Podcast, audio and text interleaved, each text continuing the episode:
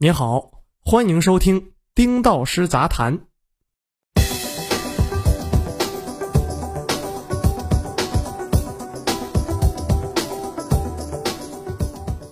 这几年谈及汽车智能制造，必谈互联网。二零一六年，上汽与阿里巴巴跨界携手，推出了全球首款量产互联网汽车荣威 RX 五，上市三年销量突破七十万，震撼业界。二零一七年，百度发布 Apollo 计划，包括一汽、奇瑞、现代等在内的多家车企，在百度的帮助下。开启了自动驾驶的全新篇章。二零一八年以来，包括蔚来、理想、小鹏在内的三家互联网车企先后上市，市值纷纷突破百亿美元，让我们对互联网加汽车的未来变革又有了许多的期待。到了今天，汽车和互联网的边界进一步模糊，你能判断特斯拉是一家互联网公司还是一家汽车企业呢？当然。互联网汽车或汽车互联网看起来并没有想象的那么完美，在一大批创新应用落地实践的同时，也有一批创业者们还在黑暗中摸索，直至深陷泥沼，亟待脱困。贾跃亭的 F 一迟迟还差临门一脚，等待下周回国。拜腾烧光八十四亿元造不出量产车，被央视点名批评。奔驰宝马新能源战略了很多年。但目前销售占比只是一个零头。当我们谈互联网汽车的时候，到底应该谈些什么，或者我们应该做些什么，才能避免大量的互联网造车项目沦为 PPT 式的笑柄？带着这样的疑问，二零二零年九月二十三日晚间，我参加了吉利和领克在北京举行的发布会，在现场见证了吉利全景应用互联网思维从底层进行开发的 SEA 浩瀚架构的正式发布。以及基于该架构的首款纯电豪华轿跑概念车领克 Zero Concept 首发仪式，全场发布会，我感受到了深深的震撼。这种震撼不是来自于该架构充电五分钟行驶一百二十公里，也不是行驶二十万公里电池几乎无衰减，更不是可以脱手脱眼、自主泊车、自动变道、自动导航的自动驾驶功能。这种震撼来自于吉利作为一家已经成熟并且稳步上升的汽车制造商，敢于自我颠覆，敢于承担巨大风险，投入一百八十亿，耗时四年，打造一个应用互联网思维开发的全景全新架构。相比其他车企简单的互联网工具式应用，吉利的 SEA 浩瀚是全面的，从互联网组织形态到互联网思维，最后才是。互联网工具的应用，堪称真正意义上的互联网思维架构。各方都在谈论互联网思维造车，吉利 SEA 浩瀚到底有什么不一样？今天我们就来聊聊这个话题。互联网行业有太多高冷的词汇，这次为了照顾更多的读者，我尽量用大白话把我的逻辑和观点说清楚。互联网化的组织形态，高效的敏捷开发。为什么我们一般会认为互联网行业高于传统行业一等？是因为它更智能吗？不，是因为它更有效率。互联网行业最大的特点不是各种信息工程、硬件、程序、系统的应用，而是更利于工作开展的组织形态，也就是我们常说的扁平化组织和管理。传统企业大多采用金字塔或树状的企业管理模式，一般大型企业有多达六至十层的分级。内部沟通和运营效率低下，尤其涉及跨部门合作更是如此。一个基层的工程师如果有一个创新的想法想要传递给决策层，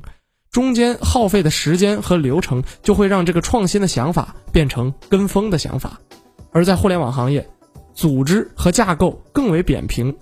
公司往往分成 CEO、总监、员工三个层级。扁平化的机制之下，再使用各种互联网工具。可以更高效地进行工作往来，尤其一些重开发的公司，如果能够摒弃“总哥”的称呼，从心态上回归业务，效果会更加明显。吉利就是如此，抛弃了传统大象开发模式，转而采用了互联网敏捷模式，改变了大团队单线程的研发模式，通过持续集成与迭代，效率极大提升。得以使一辆整车的开发时间缩短百分之五十。类似的企业还有家电行业的海尔，大家有没有感觉到，作为庞然大物的海尔，这几年总是推一些小产品、创新的产品？其实这也是因为其秉承着互联网思维，改变了组织形态，一批批敏捷的小团队自由行动，探索创新机会。架构之后，从系统到工具，全景落地互联网理念。吉利从底层的架构开发就秉承了互联网思维下的组织形态变革。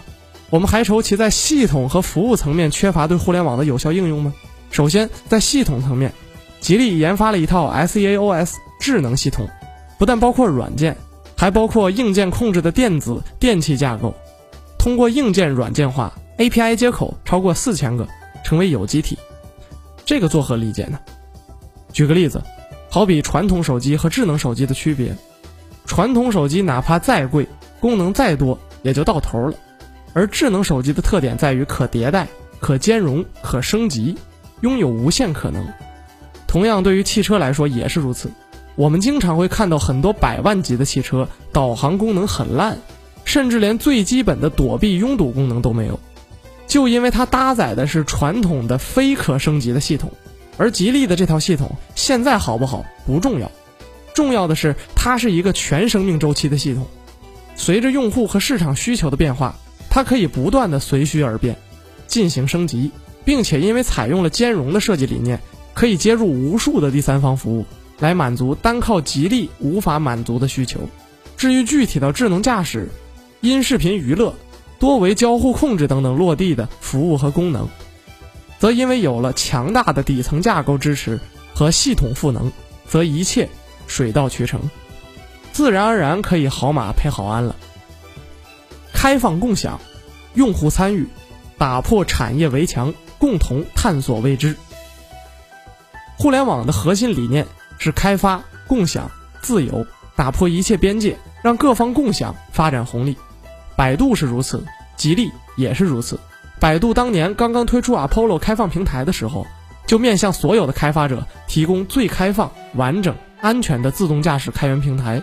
并且整个过程中也开放心态，让广大合作伙伴和开发者参与进来，不断完善体系。吉利这一次除了打造业界开发者可参与的开源系统以外，还喊出了“用户参与，用户是产品经理”的口号。